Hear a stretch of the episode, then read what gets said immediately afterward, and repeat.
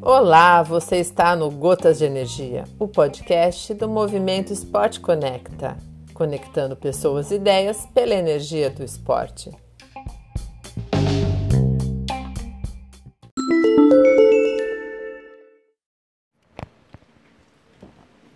Olá pessoal, Ana Kais aqui de volta e a gente vai falar um pouco das novas dimensões né, de, de dois esportes que, que fazem parte da minha vida. E eu achei muito curioso como é que eles se conectaram e esse é o tema de hoje. É, os esportes são o futebol e o remo. É, Para muitos que não sabem, eu estive entre os anos de 2019 e 2020 muito próxima, fazendo algumas atividades bem interessantes com remo de praia na World Rowing, que é a Federação Internacional de Remo. Então, fiquei lá em Lausanne, se somar tudo, mais ou menos uns nove meses, e me ocupei em pensar e desenvolver estratégias e também fazer com que é, esse, esse novo, as regras, né, e os, e os e, e, enfim, o formato proposto pela, pela Federação Internacional de Remo fosse implementado em algum, algumas competições, inclusive os, os Jogos Mediterrâneos de Praia que aconteceram na, na Grécia. E o remo de praia é uma modalidade que expande as fronteiras do remo tradicional, que depende de águas calmas, que é, é enfim, é bastante elitizado, com barcos caros, não que os barcos de remo de praia não sejam caros, mas barcos finos, né, barcos que, enfim, até você sentar no esquife demora um pouco. Demora mais ou menos um ano ou dois, depende da pessoa. E o remo de praia ele vem com uma outra proposta, né? mais acessível, porque a costa é acessível, muito mais do que as águas calmas. É um barco muito mais robusto, então você entra, não vira, né? você se sente mais seguro nele. É uma competição muito interessante, porque ela tem a versão mais longa e a versão mais curta, e na versão mais curta o beat sprint ele está muito perto do público, você consegue acompanhar de perto, né? Uma coisa que a gente não consegue muito no, nos 2000, né? Que é a, a, distância olímpica do remo.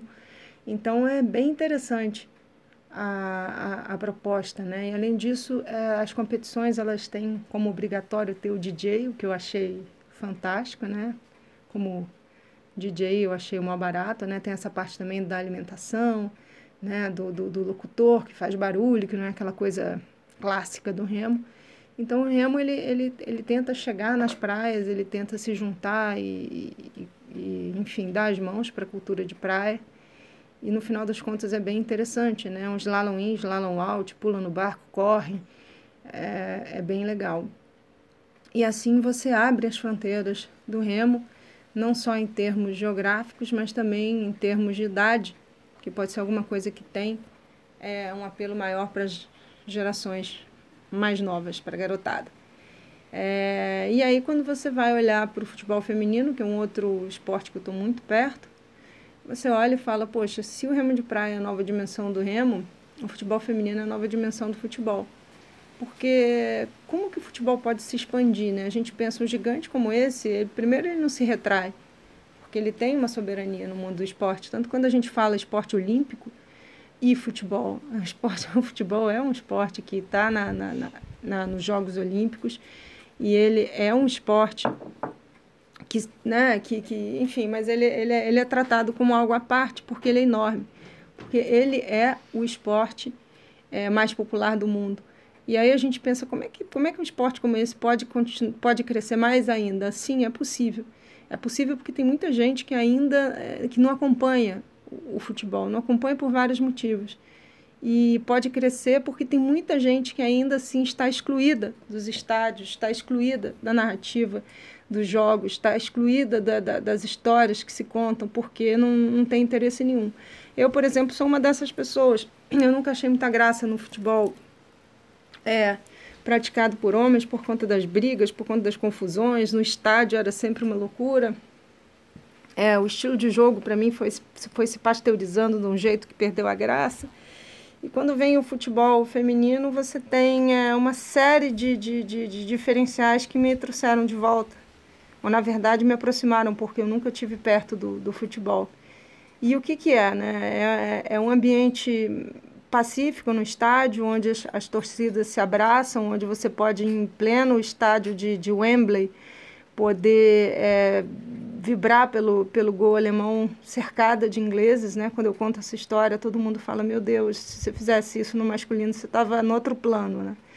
Então, esse ambiente pacífico que é muito gostoso, esse lugar para as famílias, essa proximidade das jogadoras, que é muito fácil você conversar com elas. Na minha dissertação de mestrado, eu consegui contato com três jogadoras alemãs e elas simplesmente me responderam nos perfis das redes sociais. Então, assim, é muito interessante também nesse aspecto. O jogo ainda assim é mais autêntico, então eu acho muito muito legal ver a diferença do estilo de jogo. Enfim, é, o futebol feminino e a mulher no futebol abre, expande, é a nova dimensão do, do, do futebol em vários sentidos, né?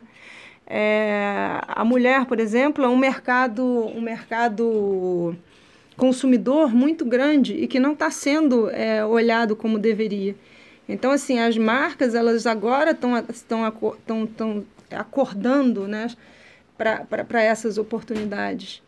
Então, é, existe uma, uma existe, existem benefícios, né? existem maneiras de, de formas de expansão dentro do futebol feminino que, que não, não é só essa história de atrair um público que, que nunca foi, ou trazer de volta muitos que, que desistiram, mas também é, é olhar para o mercado consumidor que nunca foi explorado e, e, e, criar uma nova fonte de renda a partir da inclusão.